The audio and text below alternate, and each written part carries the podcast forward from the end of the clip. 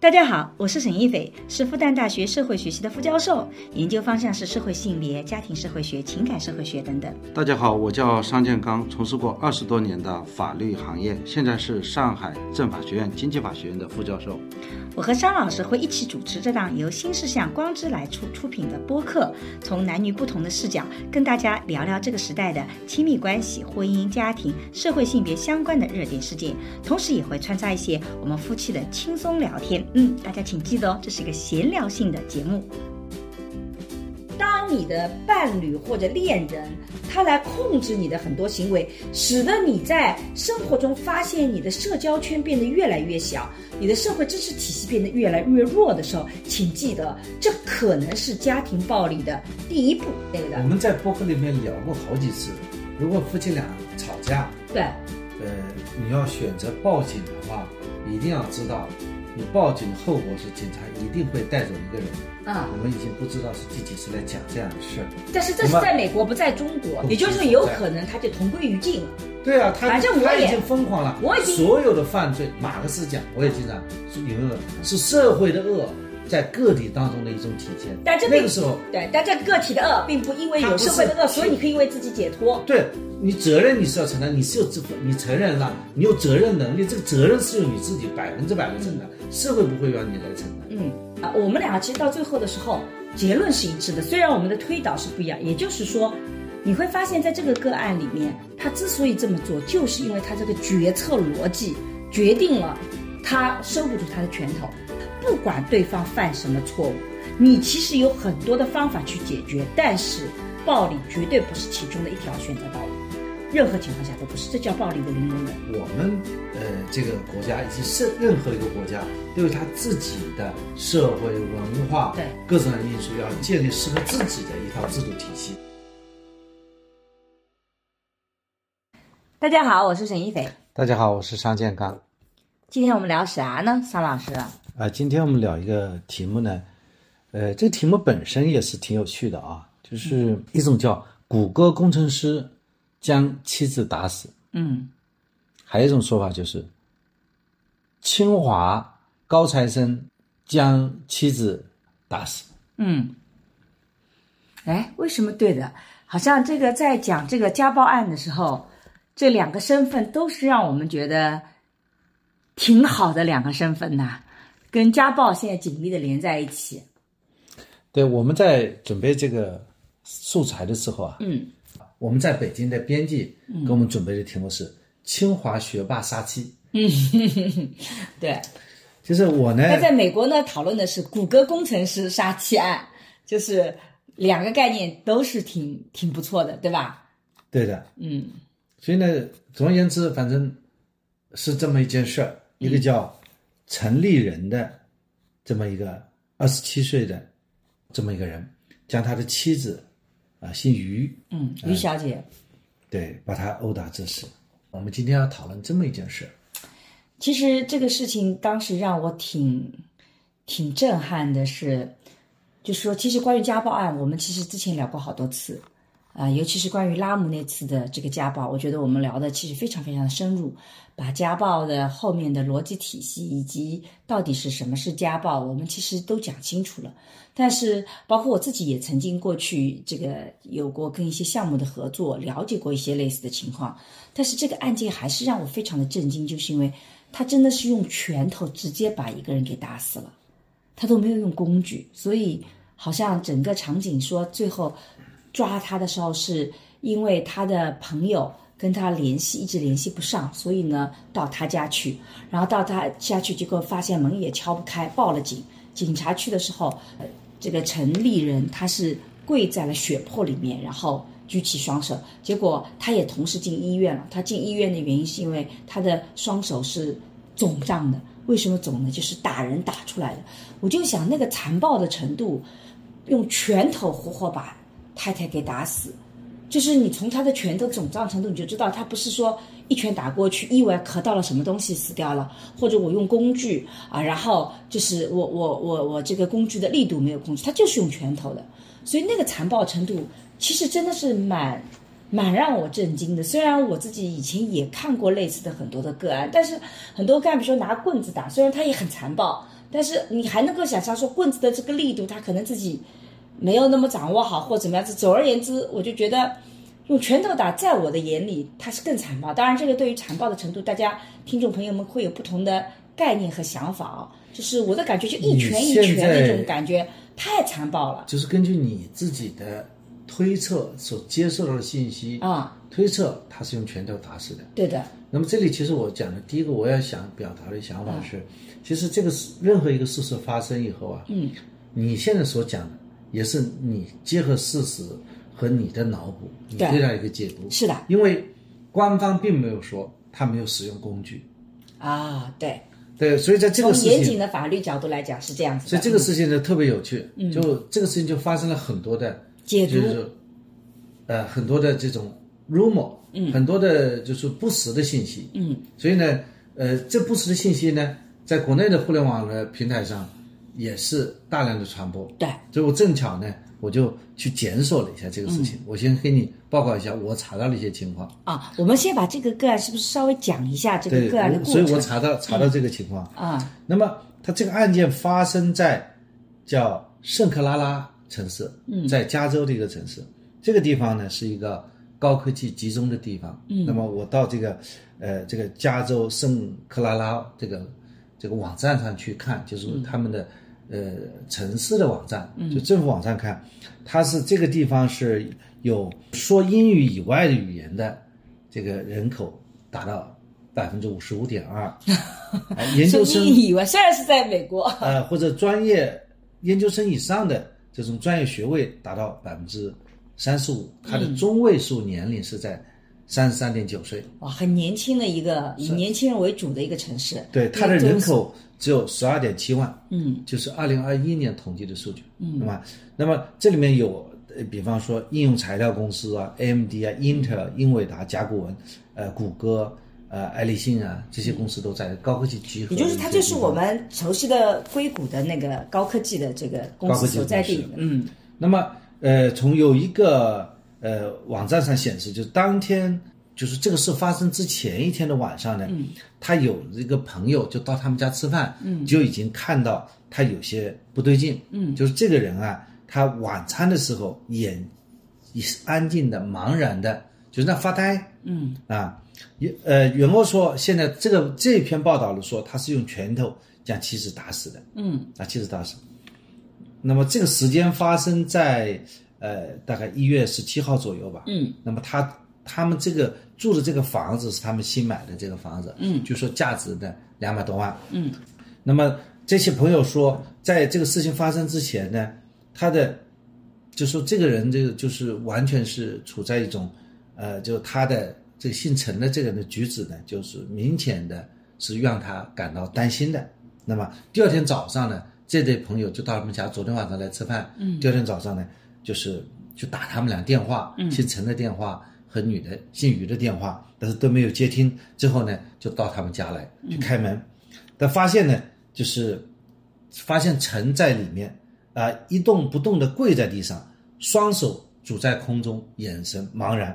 嗯，那么这个时候，这个朋友就报警了，十一点就报警了。嗯，然后这个警察进到他们家的时候，就发现了，这是这个陈在跪着，这个女的呢，在房间的。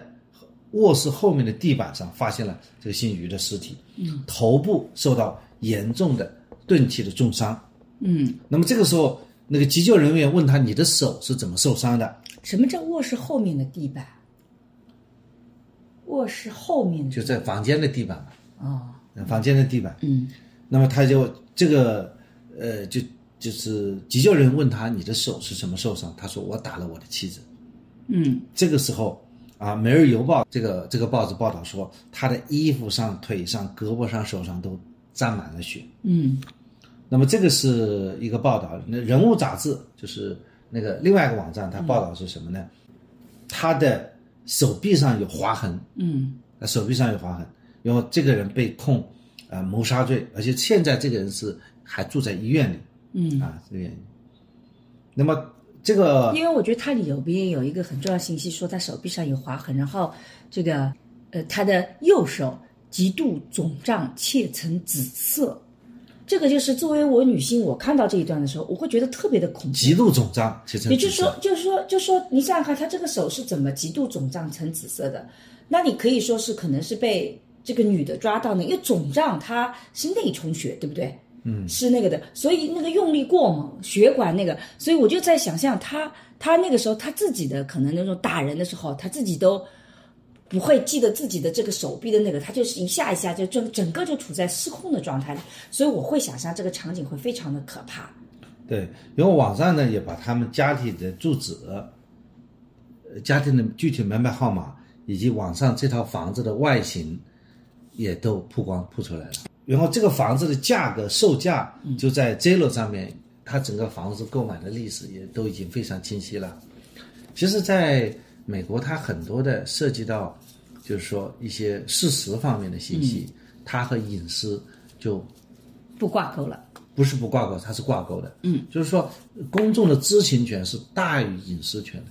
啊，也就是说，信息权是大于。比如说，这个房子曾经发生过凶案，我买的时候是应该有权获知的，而不仅仅只是一个。就这个是哪套房子？那长得怎么样？这个房子，呃，卖什么时候买的？它的售价什么？就网上都有，官方网站上都有。这个之类网不仅仅这套房子，所有的房子都有。所有的房子都有啊啊，因为这也不涉及到什么隐哦，涉及到隐私。但是，但是你在，因为比方说你住在这个房东是谁，他不知道，对，就只说这个地址的这个房子外形怎么样，嗯，他的交易的记录，啊，至于被谁拥有，这属于当事人的个人信息，但是这房屋的信息不属于个人信息，嗯，所以他的形式就，然后这个人的照片，嗯，包括这个受害者的照片，网上都铺开起来，对，都已经全部登载出来了，嗯。这叫公众的知情权。对，然后呢，我就到这个，呃，到这个这个人不是被关押嘛？嗯。那么我们就到这个一个呃网站上，就类似于警察局的网站上，嗯，去查他的信息。嗯。查到这个人的出生的年月日。嗯。九六年五月份。嗯。具体这些我就不说了。嗯。这些关注。然后他的这个被关押的那个号码。嗯。他关在哪里？关关押的号码，他现在是在医院里面。处在一种关押的一种状态，嗯，而且呢是呃是哪个机构在关他，嗯，呃这个机构的联系电话这里都有了，就是任何人可以去打这个电话，可以去问，嗯，就是公众是有这个权利去问这个警察局，嗯，他的一些情况，嗯，他这个人的年龄是二十七岁，嗯，那么这部分就是我我我要分享的这个部分东西，就是在国内很多人会觉得这好像就是个隐私的问题。啊。对，就是说你不能够把这个人的照片剖出来，对吧？因为他是他现在是犯罪嫌疑人嗯，他叫什么名字？他现在关在哪里？所以，他其实公众是有知情权的。公众是有恰恰知情权。也就是说，其实，在所有的自由里面，都有一个各种自由权利的平衡。而不是只是那个结合我们最近网上另外一起小粉红的所谓的隐私权等等，我们其实这个也是顺带便把这一块概念告诉大家说，其实在这里面是各种权利是有平衡的。当你公众有获知权利的时候，它其实是有一个肖像权在这里并不受到完全的保护，是这个逻辑吧？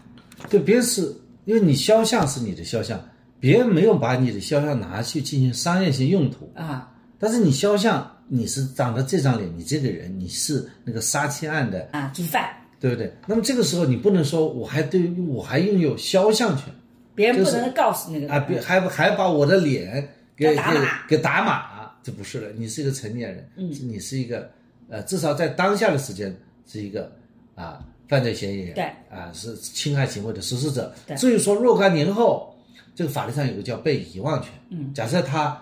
服刑了，嗯，就是说，呃，经过多少年，他出来了，他回归社会，这个时候时空都发生了变化，你就不能再把他当时，呃，曾经犯罪的情况在网上曝光。就你因为他已经，你可以曝光他当时的照片，但你不能曝光他服刑二十年以后再出来的那个照片。哦，在多年后你也不能曝，不能把这个事再捡起来说了啊，因为他已经假设他。我不是指的这个个案，我讲通常意义上来讲，嗯，就是这里面的权利到底怎么去安放的？就在当下，我们这个时刻的这个时空的社会公众对他要长得什么样子，他的什么情况有一个知情权。对，可能到了二十年后，呃，这个世界上绝大部分都忘记了这件事。如果某一个人，再把它挑起来，说二十年前你还干了一些什么样的事？那么，因为他，比方说也受过惩罚了，怎么处理的话，法律上说应该是让他再回归到社会。这个时候你就不能再扩散、再渲染。这法律上有个叫被遗忘权，对，或者说没有这么一个概念存在。也就是说，这个案子非常的严重，可能我们在二十年以后盘点重点这种个案还会拿出来说这是情有可原的。但是如果是一些非常小的案子，这个这个人只是一些曾经，比如说有一个偷偷窃，比如说一个人小时候他偷东西啊，在成年以后他也关了，为此也付出代价了。他小时候偷过，你不能在他想要再再去去做一件什么好事儿的时候，你把它重新拿出来说，因为他小时候偷过，所以他怎么怎样。而这个其实是在这个。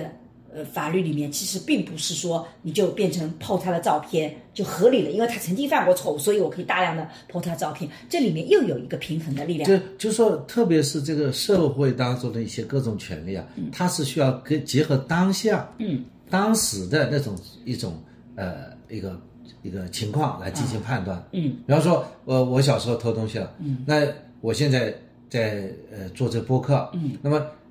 假设啊，那么有人把我那个小学的那些资料去挖出来，说你小时候偷过东西的，嗯啊，你这个人道德品质败坏了。那么我可能小时候是犯过错误，但这么多年社会允许我改变，我变化嘛，嗯，对吧？但是呢，如果说突然有一天我要去竞选总统了，嗯，啊，或者说竞选什么什么。呃，州长了啊，这个种状态下，人家把你挖出来，说你小时候就偷，因为你这是个公众人物，他对你的这个要求可能会更高。也就是，但是即便和公众人物的不同，呃，即便如此呢，可能很多老百姓也能接受，就是说你小时候偷过东西，并不代表你现在到了品质就一直败坏，对对吧？这个社会有一个客观的一些评价。嗯，总而言之，在呃当下来讲，我们比方说你在这个。呃，发生了这么一件事，当下把你的这个信息把它呃揭发出来，这不能说是对他的人肉了。对，但是在法律里面有一个一类的犯罪是可以一直跟踪的，就是侵犯少侵犯未成年人的性犯罪者，在欧美的很多的国家法律就是一直是就是可以公布他他住在哪里，都会让附近的居民知道他曾经是性侵未成年人的。因为性侵未成年人在很多国家会觉得是个非常严重的罪行，所以需要告知周边的那个，甚至会有定期的给他的一个监控。这个好像是在某些国家的法律里面是这么执行的。嗯，这个是这样，在这个案件当中，他不是个家暴的实施者嘛？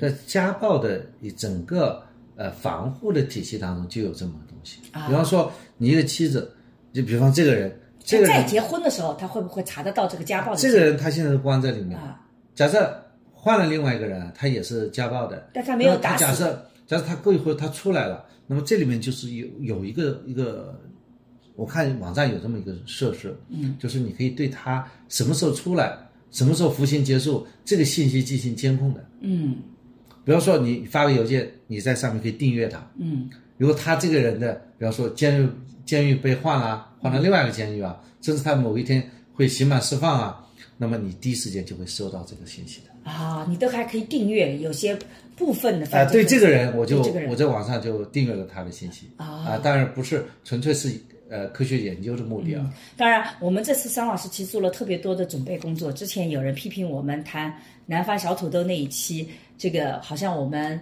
工作做的不够到位啊，对我们进行了很多的批评，但实际上。我们俩聊的时候也觉得这种话题其实也没什么好聊的，对吧？就但是呢，我们其实每期都是有准备，当然有些准备的好，有些做的准备的不好。至于有些朋友说准备的不好就不要聊，我就觉得这个对我们要求就太高了。呃，每周讲一次播客，其实不太能做到每一期都非常的到位，也请大家多多的体谅。但这一期我们上老师真的花了很多时间和精力，嗯，没有花太多时间，没有，我就是训练他自己检索的一些情况。啊，那么我再查了一下这个呃分。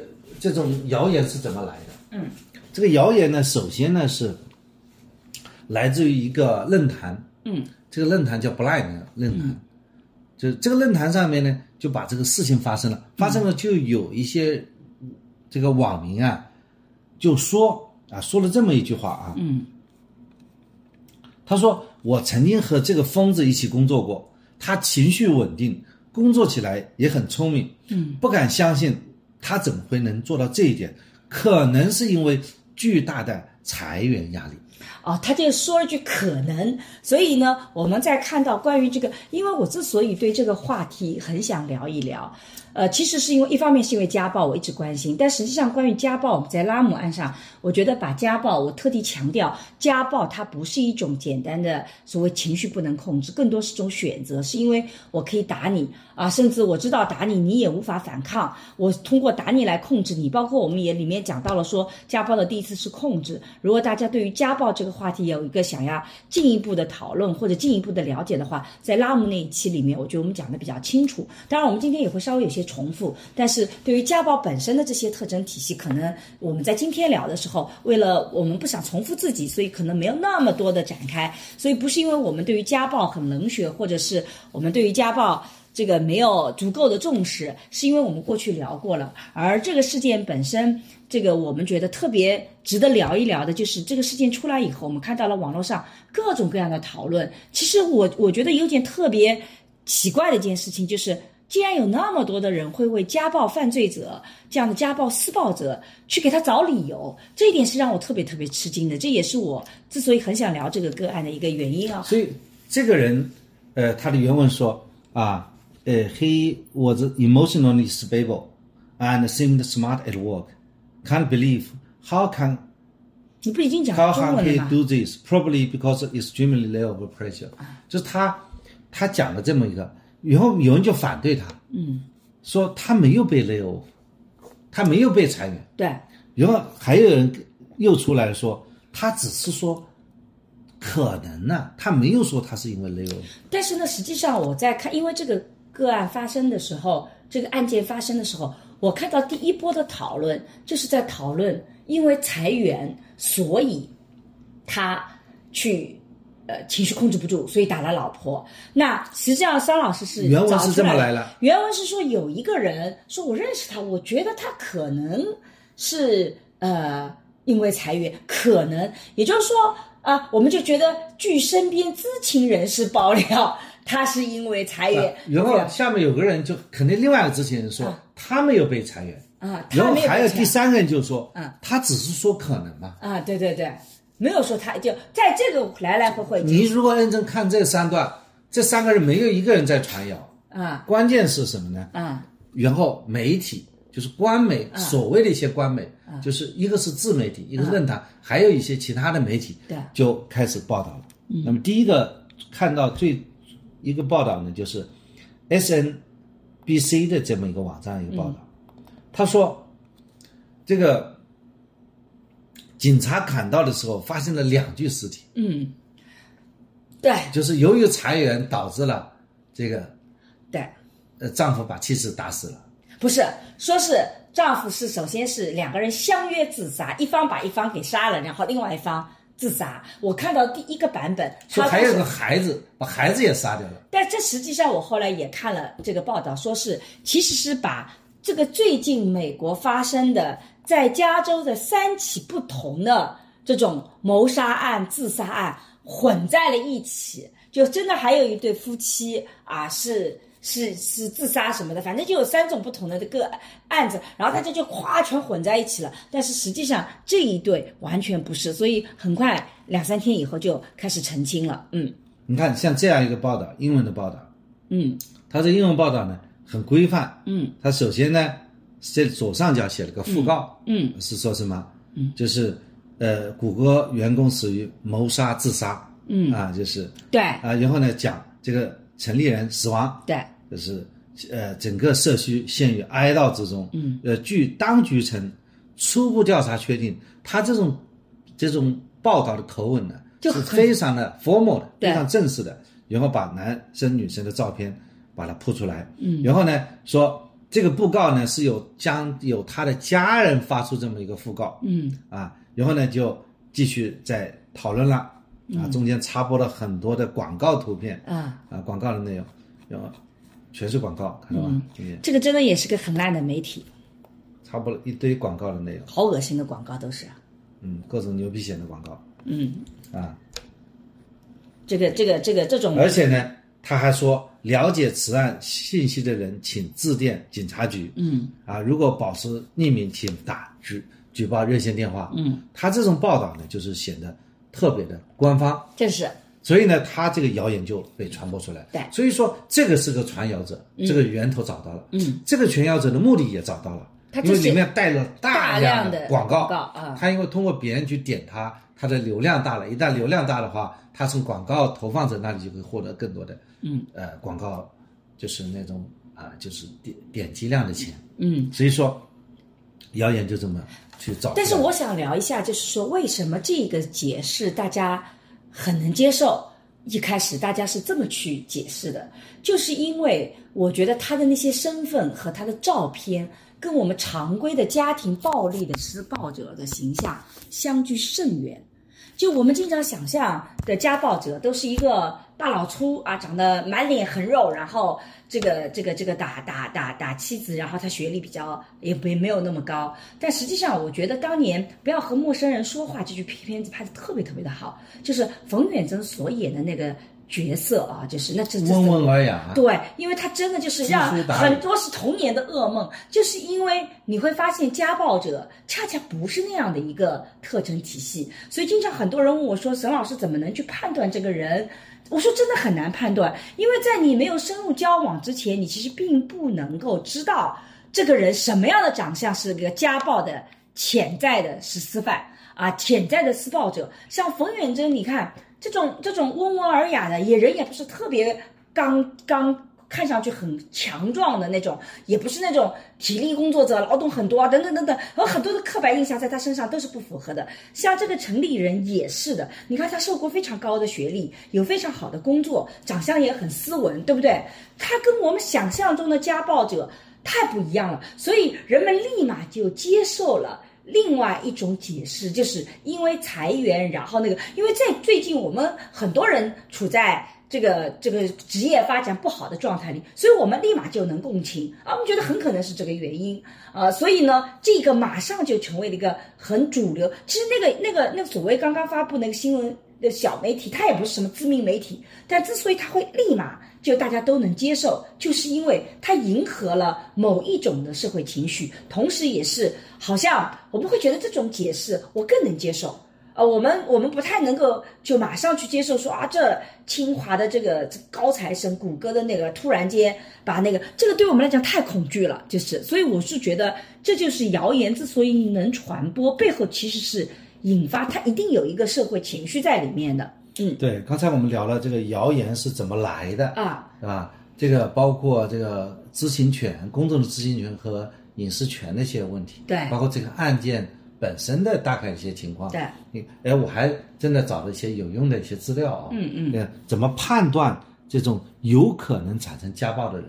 他有一些经验的总结，我讲讲，你看对不对啊？啊好，他说，他他这样说啊，他首先是讲这种判断这种，呃，人有这种啊虐待或者说暴力倾向是很难的。嗯，他表面看起来呢，他还是一个非常理想的伴侣。嗯哦，但是呢，呃，他并不是呃这种，但是呢，这种虐待的或者说暴力倾向，并不是一夜之间就会产生的，它有一些信号。嗯，比方说，他会告诉你，你从来没有做对过任何事，那不一定是暴力的侵犯者。嗯对你的朋友啊，远离他们的时间表现出极度的嫉妒，什么叫？就是说你你和你朋友在一起，我嫉妒，嗯我控制你，嗯阻止和你和你的朋友、家人、同事共度时光，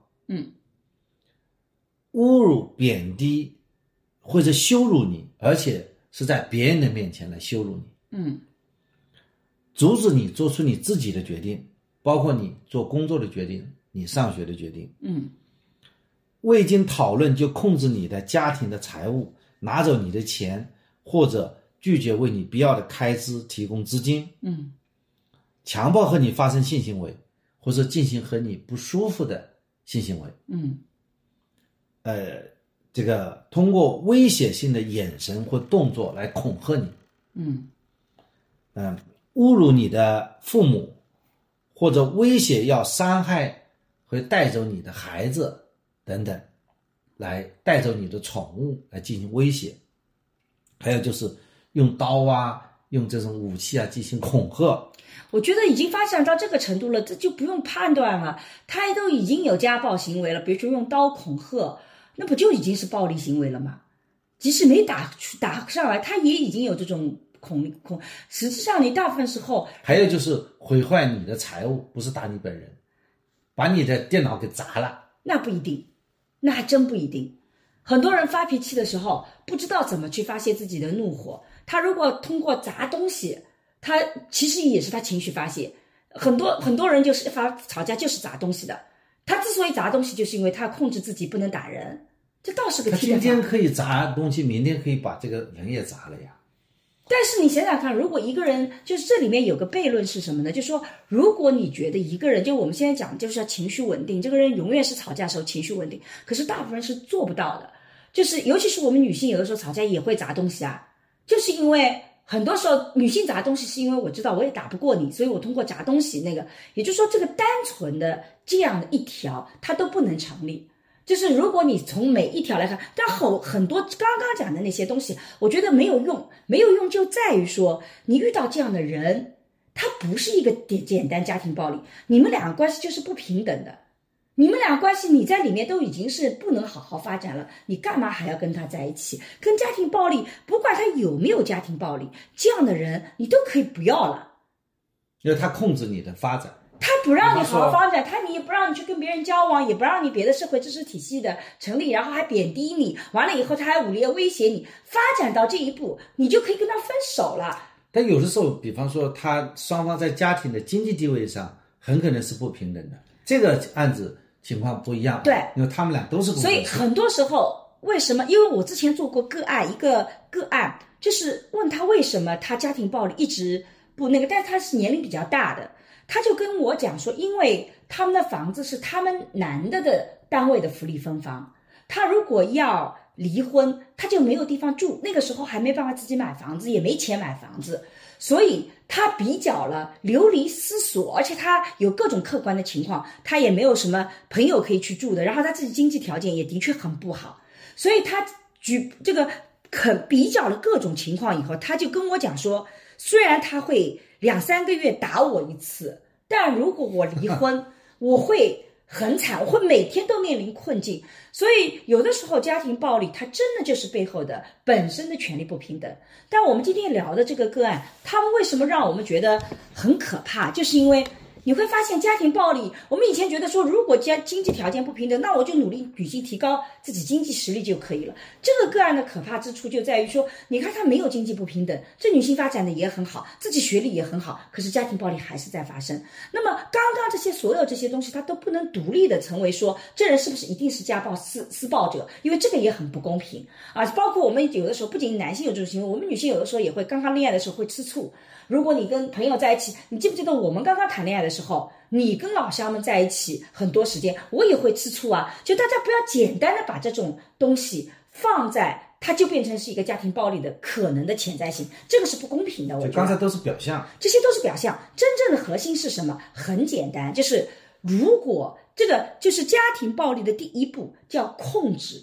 他的控制不是单纯的表现为说我向你撒娇，你要多陪陪我哦。我跟你讲，你跟别人在一起的时候，我很孤独。所谓的控制，就是他非常有意识的切断你跟其他人的联系和社会机制体系。举个例子来讲，就是他呃，你跟别的朋友在一起的时候。你在那边这个时间很长，你没有及时的回家，回到家里以后，他对你进行了各种各样的，你不管怎么解释，他都啊不让你就不不原谅你，使得你最终发现你不得不调整自己的行为，以后我就减少跟友人出去的这个时间。那如果当你出现这个时候的时候，请你记得第一步，他在已经在尝试控制你。第二个，就像刚刚讲到的经济啊，经济他慢慢慢慢把经济权给收归收回去了。你发现你出门都没钱，你都没办法跟人家交往。还有是你跟父母的关系，他也经常跟你讲说啊，我这个这个你你父母本来跟你关系特别好的，然后尤其是你最好的朋友，可能是一直是来帮助你，他也有意识的去切断。当你的伴侣或者恋人。它来控制你的很多行为，使得你在生活中发现你的社交圈变得越来越小，你的社会支持体系变得越来越弱的时候，请记得，这可能是家庭暴力的第一步。它不一定一定发展到家庭暴力，但对它是家庭暴力的第一步很。重要的一个方法，就是控制、对，干涉、干涉，控制，就是没有这种举案齐眉，没有平等的关系。对就是说你什么事情都要向我汇报，对或者说我老是嫌弃你，你怎么老是出去，或者说我怀疑你有外遇，对等等。所以呢，这个时候呢，你的生活那个，但是这个时候他是不是会发展为暴力，还不一定。就是说，只是控制你。但我们建议大家，就是说，你恋爱里面如果发现，就我在社会学的爱情思维课里讲，如果你们的关系是捆绑型的，甚至你会发现他自己也会切断很多的联系，最后你们俩像成孤岛一样，你们两个就紧密的捆绑在一起。听上去 romantic，以前的霸道总裁的电视剧里都是这样的，大霸道总裁谁也不睬，跟父母也决裂，为了你只跟你在一起，然后呢，我只跟你好，然后你会发现，当他也这么做的时候，你内心里就会觉得，那我要对得起他，我也不得不跟他在一起，我也得切断他的他花了很多时间在我身上，对，然后他也切断了他的联系，所以呢，他付出很大。对我呢也得对应的，我也不能跟朋友在一起，我也得跟你在一起了。所以捆绑型在过去是很多的。为什么我在最我在很多时候一直在批判过去的那个所谓的这种爱情剧，它所给我们的糟糕的霸道总裁的爱情模式，它有多么的糟糕？就是因为它其实会让很多人会误以为一种控制，它是一种爱。你看他这么在乎我，他为了我都跟他的朋友们都不来往了，他想更多的时间跟我在一起，所以我呢也不得不啊跟他在一起，我就把这些时间也给拿出来了。好，这是第一步。那么家庭暴力是怎么发生的？再往后呢，就是当我控制你，发现你我打你，其实你拿我也没怎么。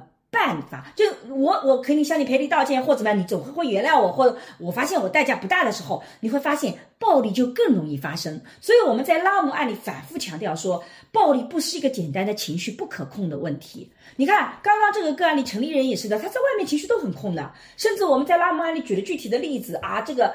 父母一个妈妈很生气的在打孩子，这个时候老师突然来了个电话，或领导来了个电话，你会发现这个妈妈接起电话那一刻，她立马就可以把语气变得很和啊，哪个老师啊，或怎么怎么这样，我在干嘛？但她放下来，她继续可以打孩子，就是因为她在权力方面是完全的不对等的。我知道打你不会付出特别大的代价，所以我才会继续的打你。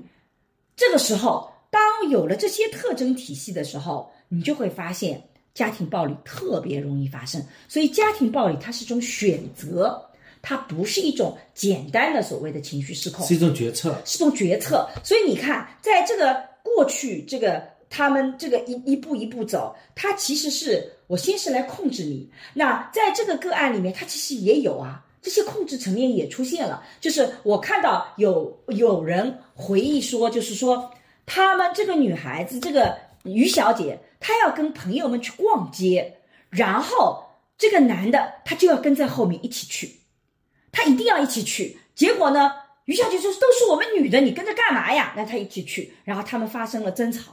他们在好几次朋友聚会的时候，这个男的寸步不离的跟着这个女方，然后这个女方跟别人聊天，他都跟在旁边。你看这个控制是不是已经在发生了？所以也因此，其实这个女方是已经提出离婚了。哦，这个女方提出离婚，已经提出离婚了，她已经在提出离婚了。因为对这个女性来讲，跟我们刚刚讲到的那个，就是房子离开了就没办法一个人住，一个人没有办法一个人生活，经济支持也不够。她不一样，她是有能力离开的，所以她已经提出再提出离婚了。这是我看到的一些对情况。其实别人这个情情节呢，嗯，啊，可能很可能是一个。假设这个事实，嗯，但是与此有关的，呃，谣言也有产生了，嗯，就是说这个女的出轨了，哎，说她因为很，你看，她就提出离婚了，她不是个弱者，我们就觉得一个家被被家暴者，她不是个弱者，那她肯定自己也有问题啊，你看她都能提出离婚，那这个女的肯定很厉害，所以她出轨了啊，她这个平时嘛。她也会打老公啊，她动不动就那个，甚至我在网络上还说到看到一个说啊，那个旮旯的女性就是这么干的，我很相信，我也不知道这个是哪个旮旯的，这种地域歧视也出来了。就是当这个女性，这个是很恶毒，就是如果我们看到一个像拉姆这样的一个被家暴者、被被打的人，我们会我们没办法想象他就，因为我们看到他就是弱势的。可是当这个女性本身不是那么弱势的时候，这次的谣言就让我觉得特别的匪夷所思。我就在想，为什么有这个谣言？不就是因为这个女性看上去没那么弱嘛？因为看上去没那么弱，所以我们会觉得。她没有那么弱啊，她也不是一个那个，你看，所以这个男的打她一定有别的原因嘛，他出轨了，对不对？他平时也打，这男的是忍不住才打她的。我就看到很多这样的那个啊，我就觉得这个是特别让人没有把这个根本的原因找到。有些人他实施暴力的，他的的确确，他很可能是内在的是有这种病，对，是吧？有他在有这种病，他在一种特定场景下，他做出决策，把它发作出来。那么在这种情况下，说因为女方提出离婚，男方非常惶恐啊，甚至说这个这个男的为了讨老婆欠了一屁股债，离婚了以后呢，这个房产还要被这个女的分走一半，嗯。啊，这样一种呃非常恶毒的对这种女性的一种我们讲的污名化，对，非常。不对的，就实际上是，呃，在一些个人当中反映他内心的一种一种黑暗的。是的，就是说，在这个过程中，我就觉得你女性那么强，所以他打你一定是有原因的，否则他为什么打你呢？但是我觉得这里面有一个是有一个报报道里面的一个点，我觉得就从我角度来讲，我觉得这个逻辑推理。是比较合理的。为什么这个男的在此时此刻他情绪失控了？而大家会说，沈老师，你看他现在打他，他代价很大呀。他会，你看他打人，他也会那个，就是因为他现在在衡量代价的时候，他是不一样的。因为曾经女方已经报警过，这个是个事实吧？对不对？曾经因为两个人吵架，然后呢，他打了妻子于小姐，然后这个于小姐就报警了。对吧？啊，国内说是因为他们俩互殴，哎，我就不太相信这个这个一，因为那个那个男的一米九的个子也很高的，对吧？所以你说互殴，这个男的其实大部分时候互殴就是可能就是女的打的，男的就可以把他这个双手握住了，你不让他打就可以了。你要两个互殴，其实也是。很奇怪的，当然也经常这个的确会发生这种互殴情况，互殴情况现在也挺多的，就这是另外一个话题，我们今天不展开。但是我觉得他之所以为什么有那个，就是因为这个女方报警了，报警了以后，那么对呃美国的警察对于家庭暴力是，只要你是报警了，对吧？我就一定会带走一个，而且还上法庭呢，而且会上法庭，而且一定会去上法庭那个的。我们在博客里面聊过好几次。如果夫妻俩吵架，对，呃，你要选择报警的话，一定要知道，你报警的后果是警察一定会带走一个人的。啊，我们已经不知道是第几次来讲这样的事儿。但是这是在美国，不在中国，所以这个东西它就有中国的很多的品如果在理解，因为中国国内的中国的话，它是，比方说你真正报警的话，警察也会来上门，然后上门去做个笔录，调解，有个记录。啊，结束就结束，然后调解好了就结束。如果你觉得我们的警察同志还是非常实事求是的，这叫实事求是嘛？这是对受害者保护不到位，但这个也是我们法律在进程的过程中，这个客观来看嘛，不能说呃哪个一定好，哪个一定不好。对，然后呢，我们在呃家庭暴力法其实是一个非常大的进步，它可以申请这个人身隔离令，就是我要求这个人跟我远离。但如果是夫妻关系比较难。啊，毕竟因为大家只有一套房子可以居住嘛，但是在美国很不一样，就是他一定会带走一个，并且会记录在案，而且还要上法庭。然后马上就有人说了，说这个女的就后悔啦，这个觉得不应该报警啊，不应该把小事变大。但实际上上法庭，因为他是刚刚报警没多久，按照美国的这个效工作效率，就算上法庭，我觉得也不是马上就上法庭的，说不定是以前的，在这个事情发生之前。没没有多久，我之前看了一个很详细的报道，是说说就是在没多久呀，啊，没多久，没多久之前，所以然后就有又有谣言出来说这个女的已经后悔啦，但是也没办法怎么怎么样子。但是我就在想了，这人都已经死了，你怎么去采访她，知道她后悔了呢？啊，你也没有什么特别的引用。那但是我觉得这一点恰恰是这个男的为什么他会在计算收益和代价的时候，这个就会有问题啊？就你看啊。因为他报警了，所以这个男的就留下了一个这个情况。那么要上法庭，如果上法庭，这个女方不让步，继续坚持你是家庭暴力我的，那么这个男的后面的发展入籍等等等等，都会产生一系列的问题。所以我认为这个男的很可能是要强迫自己的老婆一定要改口，因为那个代价太大了。这个已经改口了，这个事情已经结束了。这个女方在法庭上就说这是双方是一点啊小矛盾，没有产生这样的问题。对，所以但是即便如此，这个痕迹在哪里？是，所以呢，他们呢就其实前面就是其实一定是有很多这样的 negotiation，就是这种协商，这个女性是屈服的，对不对？好了，那么这个时候呢不，能说是屈服吧，这个女的也很可能是因为她她丈夫呀，就有这个在怜悯，绝大部分的情况是这样，就是说，很多人，包括我有一个同学，嗯，他们在加拿大，嗯，有他老婆也是因为吵架，嗯，然后这个女的去报警，嗯，报警了以后，他就被警察抓去了，嗯，抓去之后要请律师的，嗯。那么谁请律师呢？他他老婆又帮他请律师，嗯。然后又再花了钱把他保出来，嗯，然后他只好后来又回国发展了，就后来他们离婚了，嗯。是因为他就在那里就很难待下去了。对的。所以，所以你看，这个就是代价很大。就算我出来以后，也会影响到我所有的事业。我现在所有拥有的都没有了。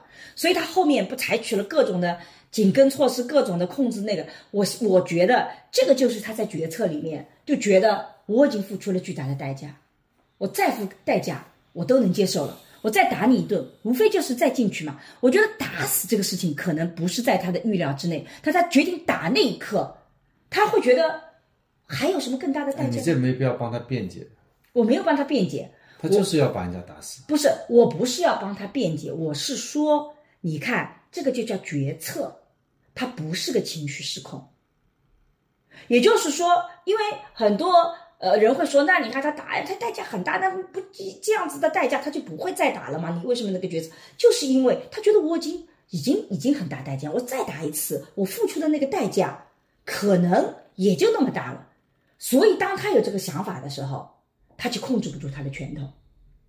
没错，所以不是这个女方激怒他，犯罪心理学，我我你能理解吗我不犯罪是心理学的角度来讲，嗯，就他已经那个时候他已经疯狂了，他已经 mad 了，就是说他要把人家弄死，就是说很可能是他的一种想法，我就把潜意识你打死，嗯对不是潜意识，他就是有一个呃，肯定是有动机要把人家打死的。那倒不一定。这不就那么法律上他没有把人家打死，变成过错犯罪了。他追求把人家打死是他的一个主观上有这么一个动机也就是说有可能他就同归于尽了。对啊，他反正我他已经疯狂了，我已经所有的犯罪，马克思讲，我也经常是引用的，是社会的恶在个体当中的一种体现。但这个时候，对，但这个体的恶并不因为有社会的恶，所以你可以为自己解脱。对你责任你是要承担，你是有自你承认了，你有责任能力，这个责任是由你自己百分之百的承担，社会不会让你来承担。嗯但是你在这个时候，你自己也是一个病人呐、嗯，对，他没有所谓的天生犯罪人的概念，是，就在这个时候他已经疯狂了，他也是一个受害者，嗯他同时是个加害者。当然了，他最终成为一个受害者，因为他要因此付出代价。对，这就是为什么我们俩其实到最后的时候结论是一致的，虽然我们的推导是不一样。也就是说，你会发现在这个个案里面，他之所以这么做，就是因为他这个决策逻辑决定了他收不住他的拳头，对吧？因为一种就是，反正我已经什么都没有了，大家大不了同归于尽啊。第二种就是我我就我我我我觉得就是说我代价没有，反正跟以前是一样的，那我就打你啊。至于这个结果，我就不去考虑了。那我自己是觉得，好像呢很多的讨论里面都不断的去给这个女性找原因啊，是因为她什么什么，是因为她跟呃怎么比较强势啊，等等等等啊什么，然后等等，我觉得那个逻辑其实是很奇怪的，因为在我看来，它就是一个决策逻辑体系。对它就是这个恶的，非常的恶。然后呢，你可以看到说，他其实，在那一刻，他就是有这样的一个动机存在，伤害对方的动机是非常强烈的。所以，家庭暴力讲到底，它就是一个决策的逻辑体系。包括在这里，我不知道这个适不适合在这个个案里谈啊。嗯，就是说，我们在讲订婚案的时候，讲到了法律为什么有的时候法律不要那么的严惩在强奸案里面，就是因为考虑保护到可能有一系列带过来的也更严重的问题。那评论区有很多人批评我们，认为这个啊，还为强奸这个解强奸犯去解释了啊，为他们辩护了。但同样的，在这个个案里面，当时为什么家庭暴力的呃这个这个法出来的时候是人生的一个所谓的一个隔离令，而没有马上出现说马上把你给批捕，只要你告我就把你像美国法律一样把你给批捕。然后登记在案，然后上法庭，然后怎么怎么样子？呃，之所以没有考虑，其实也是考虑了在中国的这种情况，就是嗯，就是说，如果那么严重的一个情况，是不是会激发这个人下一次报复心理更重？然后也同样的，就像桑老师刚刚讲到的，很多的夫妻可能打了这个报警电话，最后那个经济财产还是要从夫妻本身来出的。呃，里面的很多的操作，所以是不是我们有个过渡？所以我们有一个人身这个隔离令哈，这个人身限制令。当然这一块我们其实一直就是当时在出台法律的时候，我们有很多争议。我我我我觉得很多的这个现在的网络上的这个键盘侠批评就很容易，但你真要做一个法律的时候是特别不容易的，因为我是。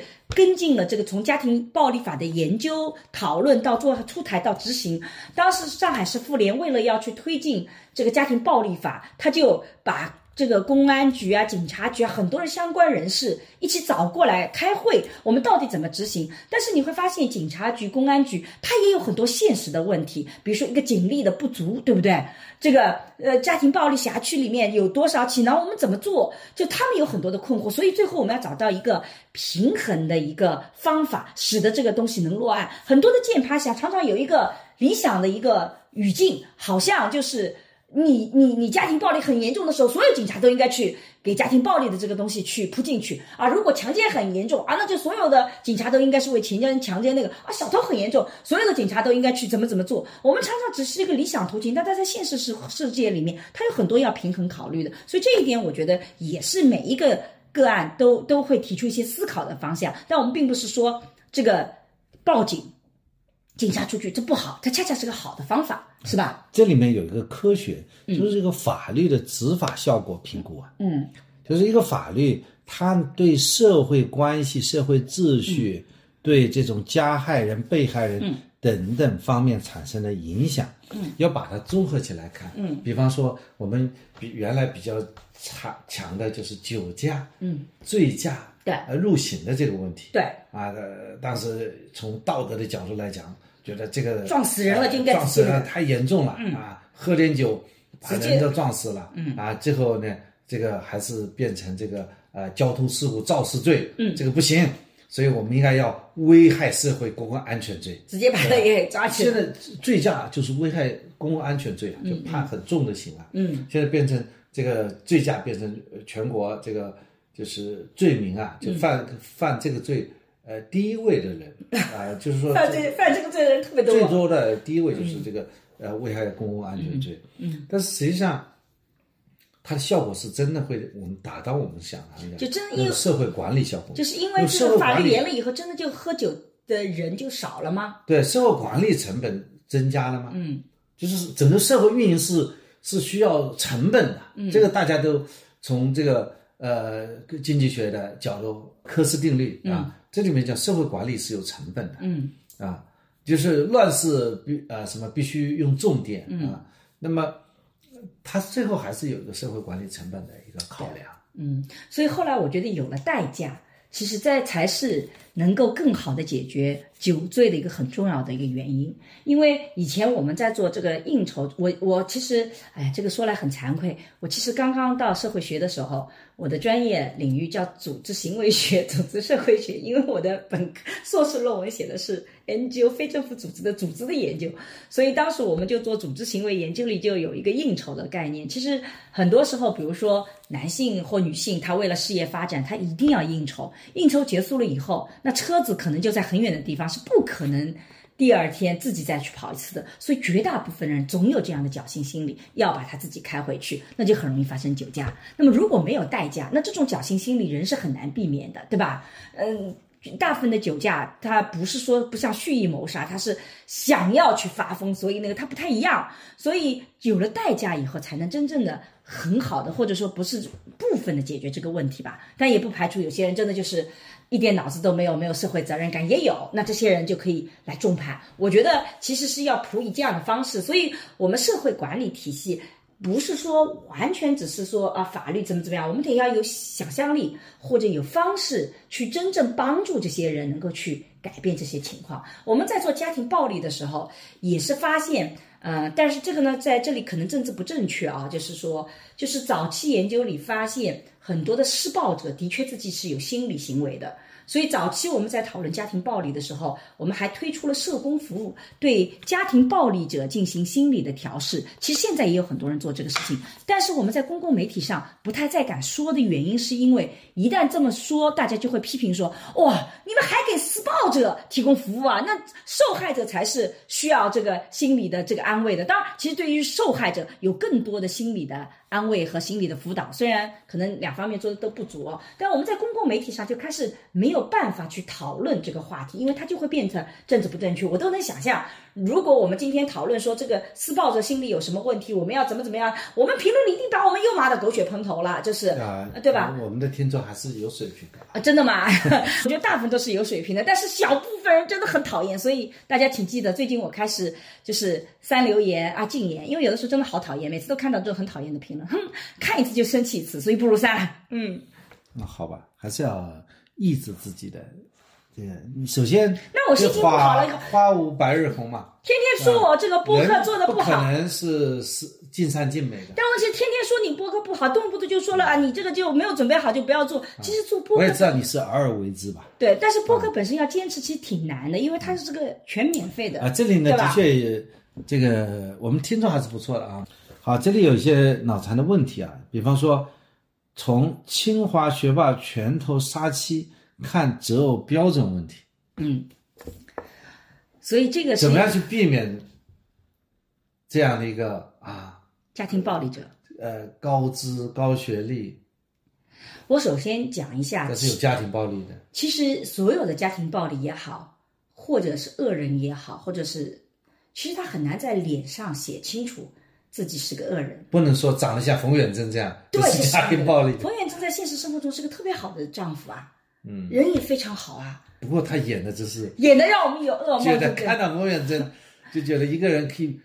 冯远征我印象很深刻，他有个变脸的那种状态，那他真的是他一下从了一个非常看起来懦弱的一个女子，那个男子变成一个施暴的丈夫，那个。那个镜头他演的真是太深，他演的太好，深深的刻在我的脑中。但冯远征的演技是真的好，他其他片子也演的很好。虽然我已经不记得他演的其他片子了，但向冯老师致敬。对他有很多那个，也就是说，其实很难从外表或行为模式去去看出来。但是有一点是很重要的，我们在社会学爱情思维课里强反复强调说：，哎呀，如果你在关系里面，请记得一个平等是很重要的。就当你感觉到两个人特别不平等的时候，那你的关系就一定是失衡的。我们需要去调整啊！我跟桑老师的关系，虽然我们俩也经常吵，但我们还是比较平等的。我们互相会怼来怼去，我们会互相生气，没有说因为他我连生气都不敢，或者他因为我他连发脾气都不敢。我们俩互相都还是敢的，所以。虽然我们有冲突，但我们是平等的。所以从这一点讲来讲，为什么平等的重要性？其实它就在这里。我们互相感觉是可以有，否则一方控制另外一方，实际上就意味着你失去权利。所以在关系里面，本身其实是这个平等是非常非常重要的，对吧？呃，你让我又一次这个感受到，就是男女平等。嗯，这个我们在新中国成立好了以后，这个颁布婚姻法。嗯，就是要提倡男女平等。对，现在看下来是多么有意义啊！因为平等其实是保护双方利益很重要的一个保护机制。如果而且平等还不是说只是经济上的平等，一方比如说挣钱更多，并不意味着你们两个关系就不平等啊，对不对？比如说我跟桑老师在很长一段的婚姻生活里，桑老师一直挣钱挣的比我多，但我没有觉得不平等，是因为。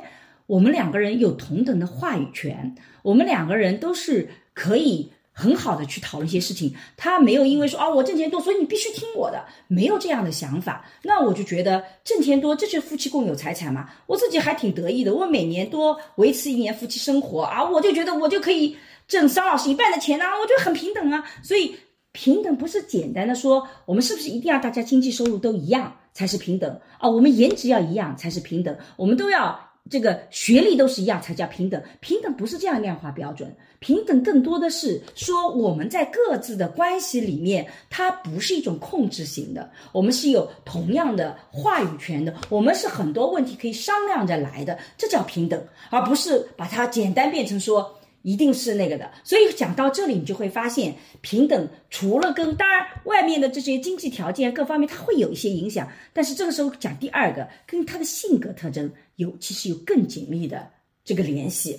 就有的人就是真的就是很容易，就是你一不听他，他就很生气。呃，所以我经常讲，你看这个人的品德，你可以看他跟对弱势的人，比如说他出去跟对服务员的态度，他对服务员特别的糟糕，那就说明这个人内心的性格里面就没有说我要平等的对人。当你比我弱的时候，我就会来。欺负你，我就可以欺负你，就说明他没有平等意识嘛。所谓的平等意识，就是我碰到碰到服务员，你做的不好，我可以发脾气的。服务员，你怎么能这么对我？但是我不会说出去啊，碰到每一个服务员，我都这个把他支来换去的，把他就不不当人一样的看。这个其实就是个品德，所以你可以要看这个品德。所以人品其实非常重要啊。对，我觉得我们有必要去回顾一下一九五零年的《中华人民共和国婚姻法》。嗯，你想不想听？因为有一点这个史料价值啊。嗯。首先，这个颁布单位啊，嗯，是中央人民政府委员会。嗯。它是由政务院通过的，当时还不叫国务院。嗯。一九五零年叫政务院。嗯。啊，就是中央人民政府委员会，现在也不知道是现在全国人大这种机构了。嗯。当时第一条说，啊，这个废除啊。包办强迫男尊女卑、漠视子女利益的封建主义婚姻制度，嗯，这是婚姻法的开天辟地的第一句话，啊，实行男女婚姻自由、一夫一妻、男女权利平等、保护妇女和子女合法权益的新民主主义婚姻制度。嗯，这这这样一种宣告是现在看看是多么有力量啊！但是这个宣告其实是有这个历史背景吧，因为当时面对的一个最重要的情况就是婚姻，其实对大部分的女性来讲，她没有话语权；对，对男性来讲，婚姻部分也没有话语权，因为包办婚姻就是由父母或其他的那个嘛，所以呃，这个是一个情况。然后我们最近看《繁花》里面，不是有一个耶稣，他有娶了双胞胎嘛，对吧？在过去。我们中国很长一段时间内实行的叫一夫一妻多妾制度，对吧？那么这种也是个客观的情况。那为什么一夫一妻多妾制度它一定要去废除？就是我们刚刚讲到的，它一马上就涉及到一个不平等的问题。如果一个丈夫他有三个妻子或妾，一定会出现的，就是这个三个妻子，这个妻子或妾，他们就会争夺这个男性的不平等，不平等，他们会争夺这个男性的关注力。那么两性之间的权利关系也一定不平等。所以这就是为什么在当时这样的历史背景下面，一定要去做这样的改变。那么，嗯，这个，那么今天我们会在婚姻法里已经不再有这种话语体系，是因为这个已经过去的历史时代了，我们也不会有这个一夫一妻但我觉得结合你刚才讲的，嗯，这男女。权利平等，嗯，这是写到一九五零年，它有时代意义。对，现在我们在一九五零年，我们中中华人民共和国新中国的第一部法律就是婚姻法。对，婚姻法的第一条就写了男女平等，所以很重要。但是我们当下还是有它的时代意义，对，就是我们可能在家暴的呃这样一种呃个案当中，嗯，就看到了它是由于这个。男女不平等这样的一种一种原因导致了，嗯，就说他这个男的他认为他是有权利控制这个女的嘛，嗯，所以他没有接受男女平等的观念嘛。是的，这个其实讲的很很对，而且我觉得可能对大家来讲会有一些矛盾的地方。你看，他们两个人经济平等了，对不对？他们俩地位也平等，学历也平等啊，其他方面都平等，看上去都就是就就都差不多。为什么我们在这里还讲性别不平等？恰恰这就是性别不平等的实质。也就是说，假设男女双方是因为地位或经济收入的差异，很造成了不平等，那我们可以把它给变成说是是因为有这个经济的差异，所以是这是经济地位不平等。那么如果反过来，女性啊这个经济地位高，男性经济地位低，那照道理这种不平等也会一样的发生。但是所谓的性别不平等，就是说，真的是因为性别意识本身所导致的问题。在这个男性里面，你会发现他会觉得说，这个女性就应该在我的控制范围之内。如果他不在我的控制范围之内，我我我失控了，那就意味着我这个丈夫就做的就有问题了，我的面子就失去了。这个背后是可能是一整套的性别的意识。但是很可惜的是，在这个个案里面，我们其实没有看到对于这个。男性他本身的一些更详细的他的行为体系，但恰恰在这个个案里，我们清楚的看到，虽然他们高学历，虽然他们经济上也平等，可是那种性别的差异还是出现的。尤其是男性在体力上的的确确比女性有的时候大部分时候要更加的有有就是强壮一点点，导致的这种关系的不平等，其实还是会存在的。但是我这里也反复强调，并不是说一个人体力强壮，他就一定会去打别人，别人不是的。他是个决策，哎，对不对？你不是和那个拳击手有一个聊天吗？对对，张伟丽，我觉得张伟丽，他不是告诉你了吗？他是说他是拳击手，她的男朋友会不会害怕她的问题？对，张他说他讲了一个拳击手，他不会在舞台之下、拳击台之下用他的这个能力。拳头，对的。张伟丽，我当时对他进行一个这个一个一个有一个节目的时候，叫《他有情绪又怎么样》的时候，是一个很小的一个综艺节目。我当时访谈他的时候。我觉得特别的有收获，因为当时大家对她的很多的评论都在说，谁敢做她的老公啊？他这个拳头这么厉害，所以你看，人们常常想象一个人如果他很有力量，他很强壮，他就会打你，只要他能打你，他就打你。但其实张伟丽说，我要生气的时候，我跟身边的工作人员发脾气，我也是哭啊。他是用哭的方式来解决的。他说：“我的拳头只用在我的拳击场上，我不会用到任何别的场所里面。我每一出拳，我都是想好了再出拳的。那我怎么会用在别的场合里面呢？所以这是不不可不不会这么做的。而这就是你刚才讲的，这其实是个决策。对的。”所以，这个决策背后有各种的因素，性别意识是一个很重要的。就是当这个男性觉得我作为一个男性不能控制女性的时候，我有失控的时候，啊，我失去很多的时候，我同归于尽的想法就出来。所以，这个背后恰恰是有这个性别的这个点在里面的。对，挺好的。这里有一个，就我觉得很难去怼他啊。嗯。他实际上是看了以后非常不舒服。嗯。比方说，女生很强势，经常扇男方耳光，你就可以看到他没有任何的出处。对吧？没有还有人说，他说还有人这个地域歧视啊，这个就不说了。呃，那嘎达的，我刚刚地域歧视已经讲到，就是让我都特别不舒服的，没有任何的那个就想象。我把它抽象成一个问题：假设在生活当中有一方，他的的确确就是往往就是未来的那个受害方，就是那个弱者，嗯啊，他就是比较蛮横，嗯，那怎么办呢？什么意思？我我没有明白。比就生活当中假设。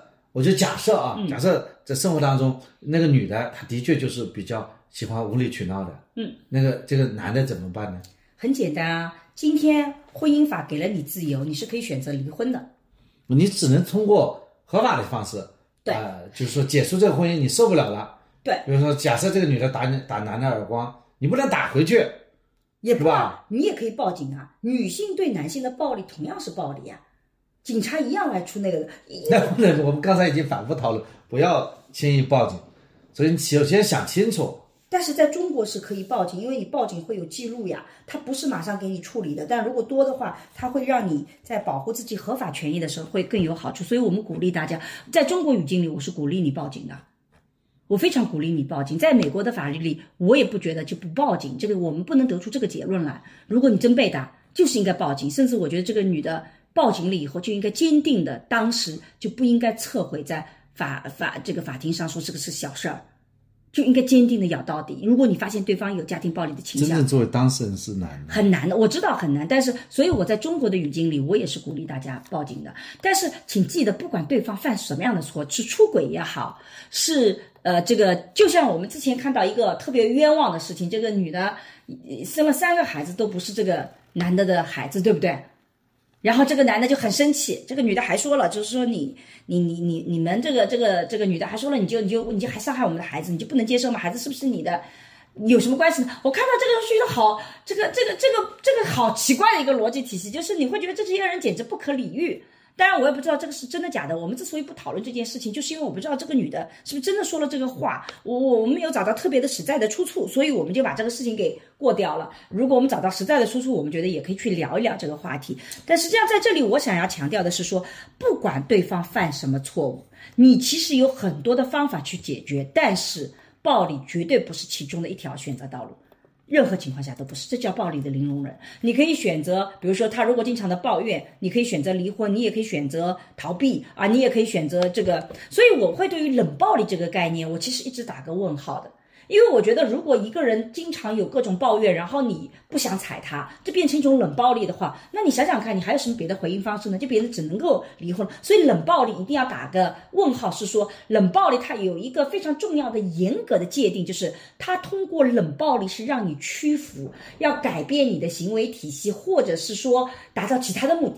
比如说我跟你是吵架这个的，我现在就是冷暴力，就是我只是不想跟你吵。但我没有说通过这个事情希望你去做额外的事情，它就不能被界定为冷暴力。这个冷暴力它不是一种控制手段，是他逃避的手段，因为你也没有怎么改变，对不对？所以这里要有个严格的界定。所以，但是不管怎么样子，这些都不是一个所谓的解决这个家庭暴力的方式。对，在这里我也找了一份资料啊，就是讲，就是如果你碰到就是家庭暴力的，嗯，他可能即将发生，嗯，因为这个这个男的打，这打决定打到打，他肯定有那么一个 moment 啊。就是他即将要打，嗯。这个时候你怎么去保护的问题？这个时候你提出什么男女平等啊，都这个呃什么激发了他了以后，他就真提提到这个离婚啊，这都无济于事了，因为他他的施暴，嗯，暴风骤雨即将到来，怎么办？嗯，那么有些措施，第一个呢，他说你要要有个评估，比方说在这个假设你这个前段时间刚刚我们讲也是这些有迹象的嘛，嗯，他不可能第一次就把你打死嘛，对，他可能在这之前有过这种情况，嗯，那么你就要去评估他使用暴力的一些情况和程度啊，嗯，使得呢你要看看这个风险有多大，嗯，啊，这是一个。第二呢，就是你要，比方说，如果发生争吵的话，你要尝试就是要就是要转移到一个相对可以逃跑的那个地方，跑到门口，啊，如果说使用求助电话啊，然后是比方说和你那些好朋友、闺蜜，呃，提前打个招呼，啊，还有就是呃找呃找一些要提前想一些理由，比方说我要去杂货店呐、我要去朋友那边看看啊，或者说我要去买个什么东西啊等等，就是离开第一现场，嗯，还有可能的话就是尽快的撤离，嗯啊，还有就是说，甚至更有更具体的建议，就是那种身上不带链子的东西啊，就把它要摘下来等嗯等，因为那个时候已经很危险了，就是危险正在发生啊，就所以这个是要冲上来的，项项链先拿下来，这个太太太不切实际了。太不切实际了。你等一下，我把项链现在再对的，不可能。等一下，像周星驰说，我先捂住，别打脸，啊，这周星驰的片子，还真有这么一个建议。嗯，这是来自于专家，他说，如果暴力不可避免，那就让自己的身体尽可能变小，走到一个角落，蜷缩成一个球，来保护你的脸。双臂呢抱住你的头两侧，嗯。手指交叉，嗯，你就自己躲在角落里面，是的，这些至少有三躲着角落有三三面，嗯，墙在后面，只能在前面，前面你把头捂住，对，我觉得其实这些不管这个讲的对或不对，或你喜欢或不喜欢，其实我们在过去二十多年前，我们在聊家庭暴力的时候，还真的聊很多很多受害者怎么保护，怎么去建立自己的求助体系。但是我们呃，现在在这个公共媒舆舆论里面就比较小的这个空间，就像刚刚桑老师讲的，我相信我们的听众朋友都还是能理解我们讲这块东西，不是说是要求受害者改变啊，把这个责任放到了受害者身上，不是这个逻辑体系，而是说万一发生，我们也不能什么都不做啊，就真的被挨打，所以有些可能的解决方案还是很有用的。嗯，举个例子来讲，刚刚桑老师讲到的那个蜷缩在墙角去把自己头捂住，它其实是一个比较管用的。呃，如果对方没有使用这个所谓的工具，就是不用木棍，不把你脊梁打断的话，用拳头，用这种方法就比较的好。因为我们在之前做这个研究的时候，他们真的就是说会遇到这样的夫妻，一方要打了，一方说你打呀，你打呀，你往我这边打，然后他真的打，打了以后你竟然打我，好，你现在往我那个就把 自己这，就是那个时候，这个女性的确也有一个就是说我不想活的想法。但是这，算了，我就死给你看。我就死给你看，就是，但是呢，我们当时做，他们当时做很多的这种这种心理的这种辅导，就告诉他生命有多可贵，你不能在那一刻你就真的说，然后那女的反复就想，我真的不想活了，我这活的有什么意思啊？但是那一刻，他可能对你自己的伤害是非常大的，所以当时有做很多这样的这个这个这个，或者是去沟通，因为的的确确在二十年以前，我没有。反家庭暴力法，我们没有办法有，我们有庇护所。其实中国二十年前就有庇庇护所，但是你也不能永远待在那里，你还得要回到家庭。所以在那种很多没有办法的情况下，我们找一些可能性的办法出来。所以的确有这个培训。还有一个，当时我记得，嗯，那个反家暴项目组他们谈个非常重要的概念，就叫周边的力量、附近的力量。因为比如说你报警啊，或者你跟你朋友讲啊，或闺蜜，是人家都赶不到，所以一定要有周边的力量。那以前我们有。邻居的关系都很好，所以你要用周边的力量，比如说告诉别人说，如果被打了，请你务必来敲门，因为敲门那一刻至少会中断他的打，给你逃生的机会。然后你跟周边的人，你不要说因为害怕面子，家丑不可外扬，每次淤青人家问你干嘛，就是要不不小心我撞了桌子角，就是我们要打破面子的概念，你要让周边的人能来帮助你。呃，我们在之前看农村的时候，以前中国也有大量的家暴，比现在多多了，但为什么？打家暴致死案没有那么的多，也可能是媒体没有爆出来，互联网没那么发达，也这是一种可能性。但是还有一种可能性就是有周边，大家都住在附近，一方打了以后，总有旁边的人会冲过来把对方给拉住。他会经常打，但是不会那个致死，就是因为打到严重的时候，吵架，邻居会来围观。围观围观了以后呢，总会有人出来劝架或者来拉住你，尤其看你打的很厉害的时候，就会有五大三粗的人过来那个。现在是什么？现在好心的邻居会报警。对，好心的邻居报警，然后这也是很好的方法，就报警嘛。我觉得他们隔壁在乒乒乓乓，按照我过去的经验，又在打老婆了。你要警察的，警察敲门，至少能终止此时此刻的暴力的侵害。所以周边的力量是很重要的。但是但是现代社会往往大家不会选择报警，他们家吵架，你报警了，报警之后警他们俩好好的，后面还批批评你的，说你警察跑出来你乱报警，这也是个问题。就说你在。好心的去报警，警察说你这你在那里乱干扰社会秩序。我我讲的就是说，为什么受害者要主动去建立周边的联系，就是因为你要去跟邻居说，请你帮我报警，至少警察来的时候，你不会反咬一口说啊，我我我不是的，对吧？因为你主动求助了，别人也会更愿意去报警。但如果你没有向我主动求助，我的确会怀疑，我报了以后你们俩都不承认，我怎么办？所以要用周边的力量，它不是说你等待着周边有热心的邻居主动站出来，而是你要去建这种联系。就是在过去我们你讲的这个是同意的，就是说你要建立尽可能的联系，对，因地制宜，任何一种方案单独的看起来都不是不周全的，因为。家庭暴力的核心就在于，它是控制你，控制你切断跟别的联系，控制你变成你没有办法求助。所以你要反家庭暴力，不是说我们就像张伟丽一样都去变成拳击手，我们俩互打。嗯，这个。这个不是一个能够解决的短期的解决方式啊！你打也不见能打得过。真正要解决的就是我怎么去反那个控制，他不让我跟别人建立联系，我怎么去建立这个联系？所以我觉得不要和陌生人说话。里面这个梅萍演的那个女主，她其实是有这个意识的。你会发现她其实后面一直在找跟别人的沟通方式，去建这个联系，最后逃出去，对吧？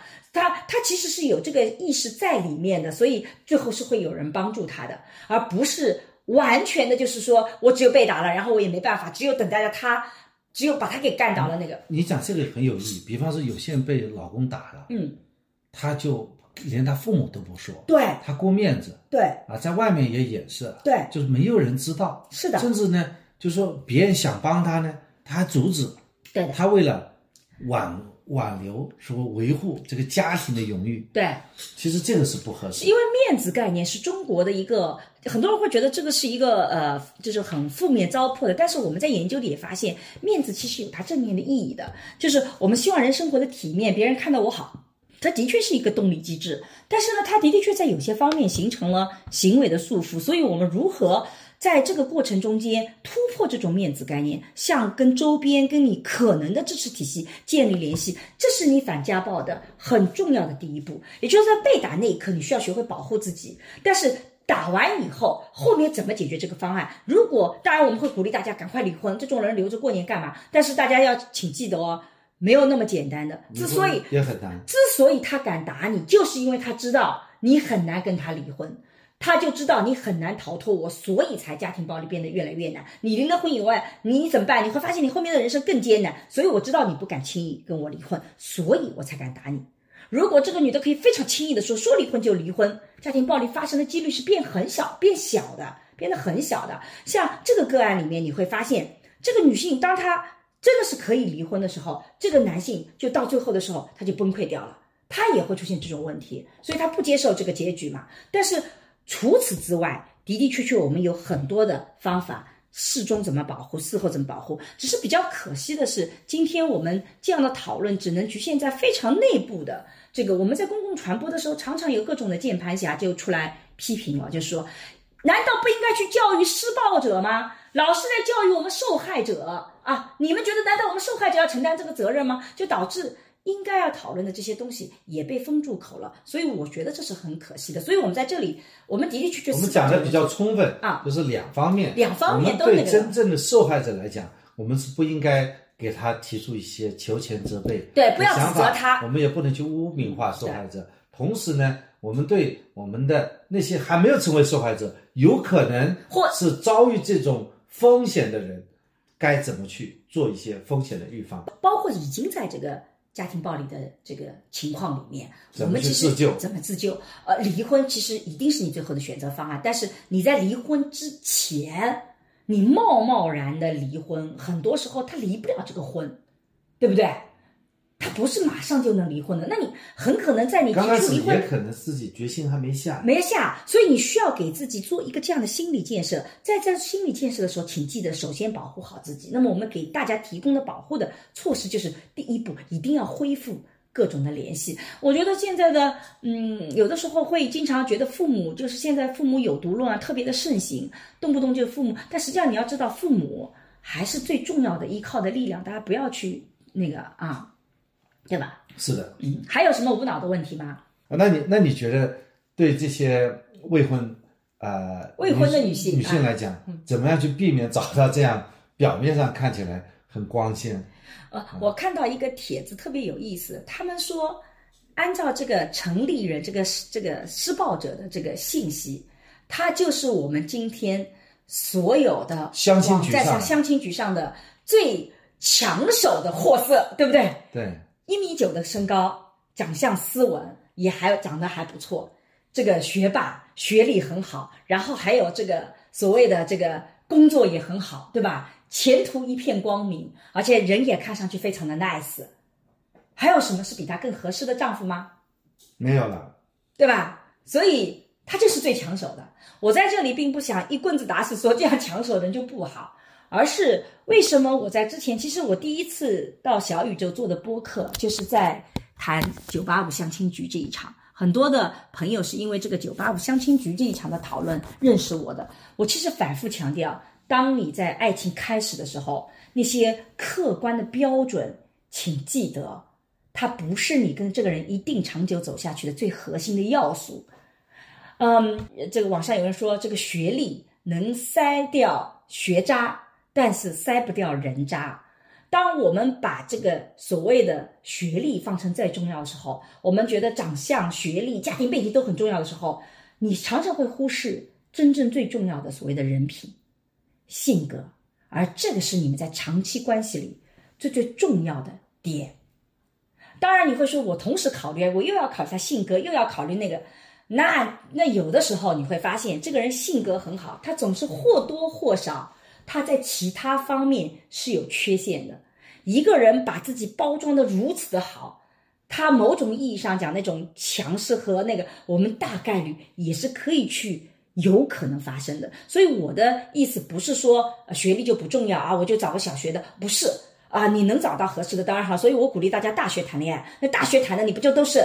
跟你同样学校的吗？你你你你九八五就能找到九八五？你毕业了以后，你还要把这些框架框在里面？那你想想看，你最容易忽视掉或最容易被舍掉的，往往就是你没有这个眼睛去看人品了。而恰恰相反，爱情开始的时候，请大家记得，其实你是对这个人本身的内在的探索，你得去看看这个人人品怎么样，善良，它永远是最重要的。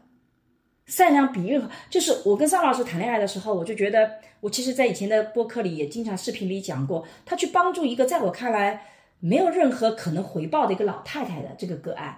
老太太离婚是吧？不是老太太离婚，老太太那个房子，你记得吧？我在我看来，这个这个这个已经不记得了。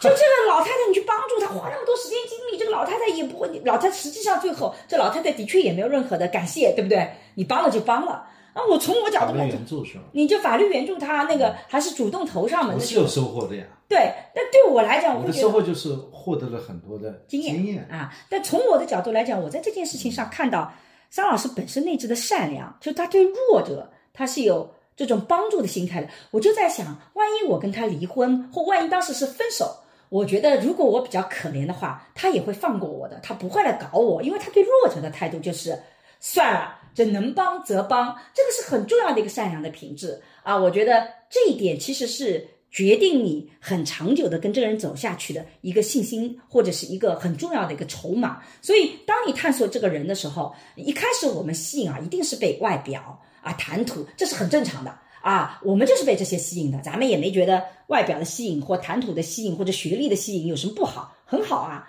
但是，当你在相处的时候，你看的一定是。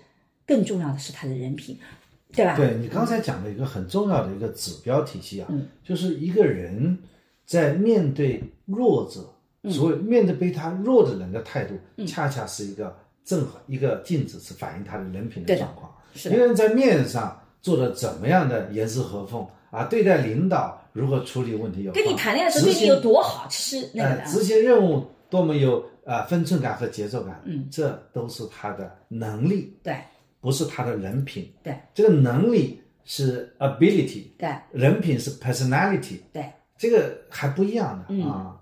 是的，尤其是有的时候你也看他对他的父母，现在很多的人都觉得父母都是啊都是很糟糕的。然后如果我跟这个男方跟父母的关系很好，我们立马就会觉得他妈宝就排除掉了。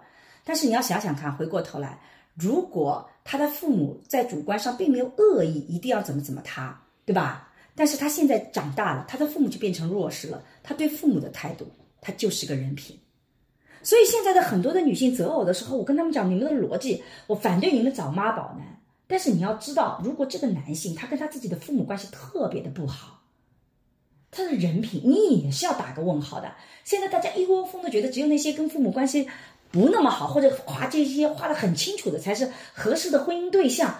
哇，我觉得那个逻辑到底是怎么被带坏的？还动不动就告诉我说啊，沈老师，我学了女性主义，所以我觉得怎么怎么样。我说跟他，我说等等等等，你给我找一本女性主义的书出来，说啊，这个跟父母的关系越干净，说明这个人越独立自主的，或者是或者是他是越越有那个，不是的。我们呢常常在性别里面强调的独立自主是自己的责任自己承担，你经济独立那个你这叫独立，而跟你跟别人的关系并不是独立的一个表征体系啊。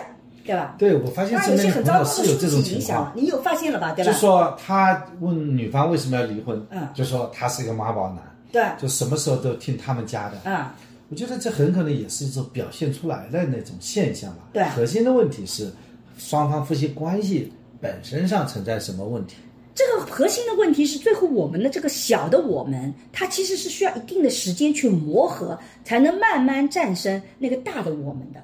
因为对一个人来讲，你过去的几十年都是跟你的父母在一起，那个我们就是紧密的，那那你当然是需要时间那个的。当然有些完全刻意的完全听父母的，这个是另当话题，是另外一个话题。我并不鼓励你找妈宝男，我只是说你不能因为讨厌妈宝男，你走另外一个极端，觉得那些跟父母关系不好的，常常是那个不一定哦，打个问号哦，因为那个背后也是个人品的问题，是吧？对。啊，最后我还想问一个问题啊，嗯，就是这里面会不会涉及到一个，就是学霸的，就是或者说有学霸潜质，嗯，有学霸能力，你知道学习好，嗯，很多时候还是是一种能力啊，嗯，不是现在每个孩子努力都能学得好的，嗯，那么在这种有能力的这个孩子的成长过程当中啊，是不是需要加一些挫折教育？就是说，这这个男的，你看啊，他那么光鲜，清华的本科、是吧？然后在这边读大学，读完大学要去最好的呃这公司呃之一吧，嗯。谷歌公司工作做软件工程师，然后他那么光鲜的一个人，长得又帅，是吧？然后他家暴了，嗯。因为家暴还被上了法庭，嗯，这个事情是不是就好像一个一个豆腐上面就放放了一坨屎，就让他觉得这一整块豆腐就没办法吃了，但是我觉得啊，就是学他就接受不了他那么光鲜的一个过去，迎接那么灿烂的未来，但是结果他就被这个女的一个电话给毁了。而且这个女的，假设啊，就是说她在法庭上说我，她没怎么家暴我，嗯，她其实我们双方是个小误解，就是因为你做这样的一件事情，导致我未来都没有了。对你想想看，我很可能工作上面或者是晋升上面受到问题，我很可能入籍受到问题，你看我都没了，我一辈子都被你毁了。嗯，张老这里面是不是缺一个挫折教育？张老师提了一个网络上我也看到很多很普遍的这个问题啊。首先，我们沈一斐的家庭教育课已经出来了，对吧？嗯，好像没有正式的在播客里宣布过，我们只是在哪一期播客里有的时候会提到提到家庭。现在终于出来了，出来了。现在终于出来了，不好意思，这个拖的有点时间长，去十二月份就出来了，还是二零二三年出来的，就是很不容易啊。这个，嗯，但是我个人觉得，所谓的挫折教育，一定要打个问号。人为的挫折，它给你感受的并不是所谓的成长，人为导致的挫折，常常是一种让人感觉被欺骗了。就父母不要人为的去搞一些挫折，因为这会使得他最信任的父母发现都在搞他，这个人生是很难受的。第二个，你不要说这些人没有受过挫折，他受过挫折的，他其实受过很多挫折的。现在的孩子虽然吃好穿好，但他们在心理上受的挫折一点都不比我们当时少。他们会面对人生的迷茫，他们会面对很多很多的问题。但我自己觉得，我的沈一斐的家庭教育课其实一直在讲一个非常重要的平衡的概念。我觉得父母之所以存在，他其实就是在做一个平衡的力量。就比如说，有的孩子他的性格就特别的外向、人来疯，完全不顾及别人的想法。那父母的这个能力就是把他平衡一下，让他去顾及外面的能力。但人来疯本身其实不见得一定坏处，就是因为他外向嘛。但是一个人特别特别的内向，什么都不说，他也有他好处的。他深度思考很好，但是父母的力量就是稍微把它平衡一下，能不能够有更多的接触？同样的，一个孩子，像像我们家有两个孩子，我们老大是对这种自己要求特别特别高的孩子，我们老二就对自己要求没那么高。所以我在给他们两个教育的时候，我其实做了一些平衡。比如说我们老大，我常常就是不断的跟他在沟通的，就是妈妈觉得没有那么重要。啊，明天要考试了，so what？今天要出去玩，还得要出去玩呢。因为如果这件事情只有这件事情重要，这个球破了，你的人生就破了，这个太可怕了。人生有五个球啊，我们之前的播客里也讲过，健康了，这个关系了，工作了，这个爱好等等等，有五个球。你这个五个球要有一定，虽然每个球高度不一样，有的时候这个阶段那个球更重要，那个，但是他要平衡。所以我自己做的很重要的一个努力，就是跟我的孩子不断的去沟通，说是的，这件事情学习成绩是重要的，但它不是最重要的或者唯一重要的，我们是可以。还是出去玩一玩的。我们即使稍微有些影响，可是那个快乐也很重要。但是我儿子他本来就没有说我一定要很努力，所以我们考试之前我很少去安排旅游。我经常和他讲，咱们是不是临时抱抱佛脚？虽然快乐也很重要，但是你这个学业也是很重要。就家长更重要的作用是平衡。我现在看到很多的父母的问题，就是尤其是孩子很出色的时候，因为那个球很闪耀。啊，那个学习成绩就一直很闪耀，所以父母一直对这件事情特别得意，而父母对这件事情很得意，没有去做这个平衡的力量，那这个孩子也会觉得这就是我最闪耀的东西。如果我这个球都破了，那我就没有了。就像那个城里人，我一直是光鲜的。就像桑老师做了个刚刚很好的比喻，这豆腐上面那有有有一坨屎，那这整块豆腐都不能吃了，对不对？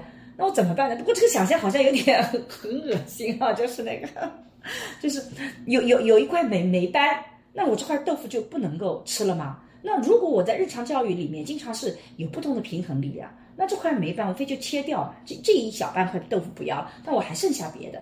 但如果你在家庭教育里，你只在乎他的学业成绩，你只在乎他其中一块，他只有这个球是最重要的，其他都没有，那也很可怕。很多父母说我也经常表扬孩子，我就说你表扬是不是只表扬一个方面？因为你只表扬一个方面，他压力很大的，因为那个东西他就不能破。所以父母真正重要的做的事情，可能是怎么做好这个平衡。我觉得那个是非常重要的，而且你会发现，你平衡做得越好，孩子的能力就越能够。发出来，因为平衡的背后，它其实是个放松。孩子的能力其实，在放松里面，他其实发展的更好。所以，从我自己的经验或者我们研究的结论来看，像这样的孩子出来，基本上他心态比较好一点点啊。当然，他可能不是那么最优秀，因为最优秀真的有的时候是需要一点偏执性的。所以我也有个朋友批评我，他觉得我女儿特别的。优秀和厉害，但是我显然没有把他一直往常春藤啊，或一定要去考这样学校，我就不太在乎这个东西。他自己到最后也不是那么在乎，但我觉得他现在找到他自己的方向，不断在探索，有他的困惑，我觉得这个是个很好的状态啊，而不是说一定要怎么怎么样子，对不对？反倒到成年以后，他会再次去反思，我是不是要再怎么努力吧？我觉得这也是个很好的状态。嗯，对，其实你还是回应了这样一个问题啊，就是说我们。看起来好像这个孩子一帆风顺的，其实我们没有看到他自己获得这现在成绩的所谓的遇到的那些挫折。他已经心里已经有很多问题了，就是才挫折还不够啊。对，这个是我刚才提问的时候没有遇见的。他心心里有很变态了，你说还挫折不够？所谓的父母来讲，没有必要去恶搞，呃，说没有挫折就搞出一个外在的挫折。比如说，一定要带着他走沙漠，让他在那边崩溃了。我这种事情我反正是不做的，除非小孩子很这样逻辑就是通的啊，对吧？嗯。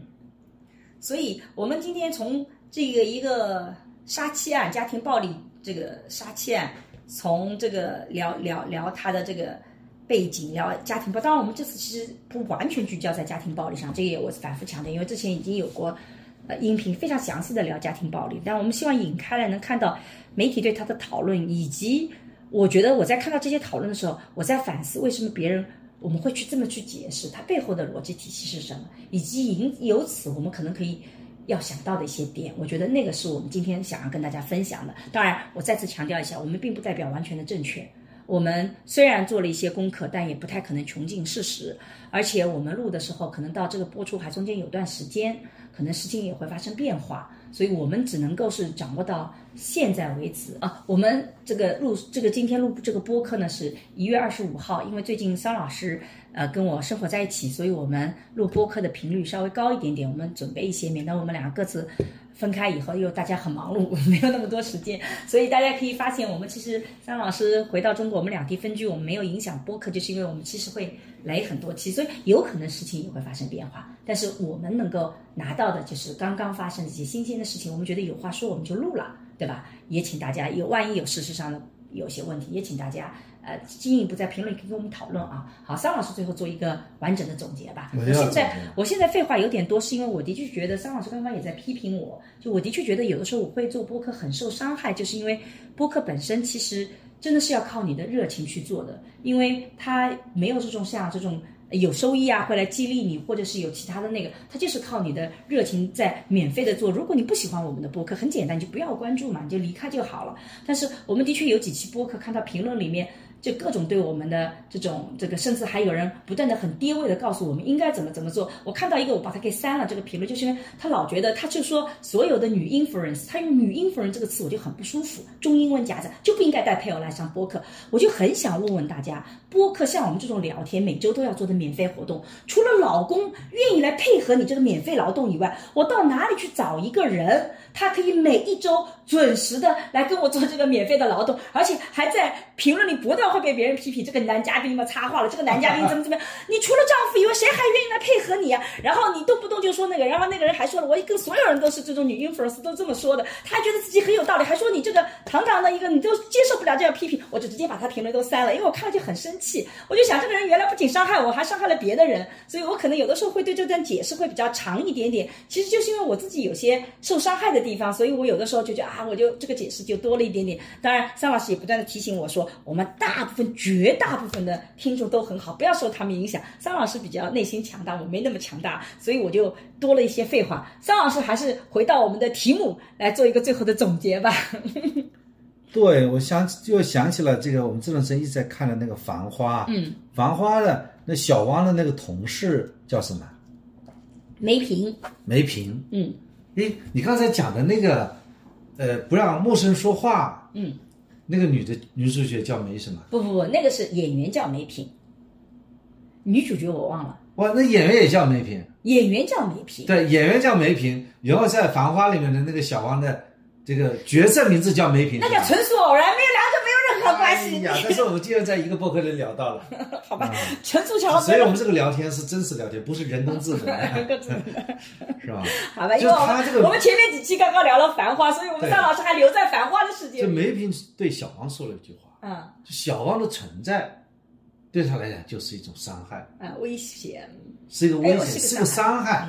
就是像这些人跑到这里来，他给你指指点点，嗯，因为我们存在那里，他就觉得不舒服，啊他觉得有一个平台，他就要去秀他自己的存在感所以呢，你要不以为意，好吧，好好，张老师最后回到这个还要总结吗？这总结一下来，压力又大我很喜欢，很多人都很喜欢你的总结，虽然听上去像会议总结。啊，今天呢和沈老师又有一个非常愉快的，而且学习，呃，这个空间很大的啊聊天，可以说今天的聊天呢干货满满。嗯，首先我们回顾了这个事情，从官方或者是说接近于官方权威的一些媒体上所反映了这么一个客观的事实，这是两位呃中国人在在美国嗯。硅谷所发生的这么一个事件，我们呢非常的心痛，但是呢，我们也从中衍生出来这种信息权和隐私权他们之间的这个排序的问题，嗯，还有在这个事情当中，这个事情呃的真相和谣言它是怎么起的，他们这么反映的这么一个一个过程，嗯，然后在同时我们还谈到了这个呃怎么去识别啊、呃家庭暴力，怎么去应对家庭暴力，还有最核心来讲，家庭暴力它背后的原因是男女不平等所致。啊。那解决这个家庭暴力的这个问题呢，是呃有很多的这种方法和和手段和措施。法律严惩是很重要的。嗯啊，我们也讲到了这个法律的社会效益问题，怎么样采取适当的方式来建立我们自己的反家暴的措施。对啊，我们啊、呃不能把这个啊、我们也不能言必称西方嘛。对对，我们也啊、不能说啊、哪个方案就是好的，因为我们呃这个国家以及是任何一个国家都有它自己的社会文化对各种因素，要建立适合自己的一套制度体系。对。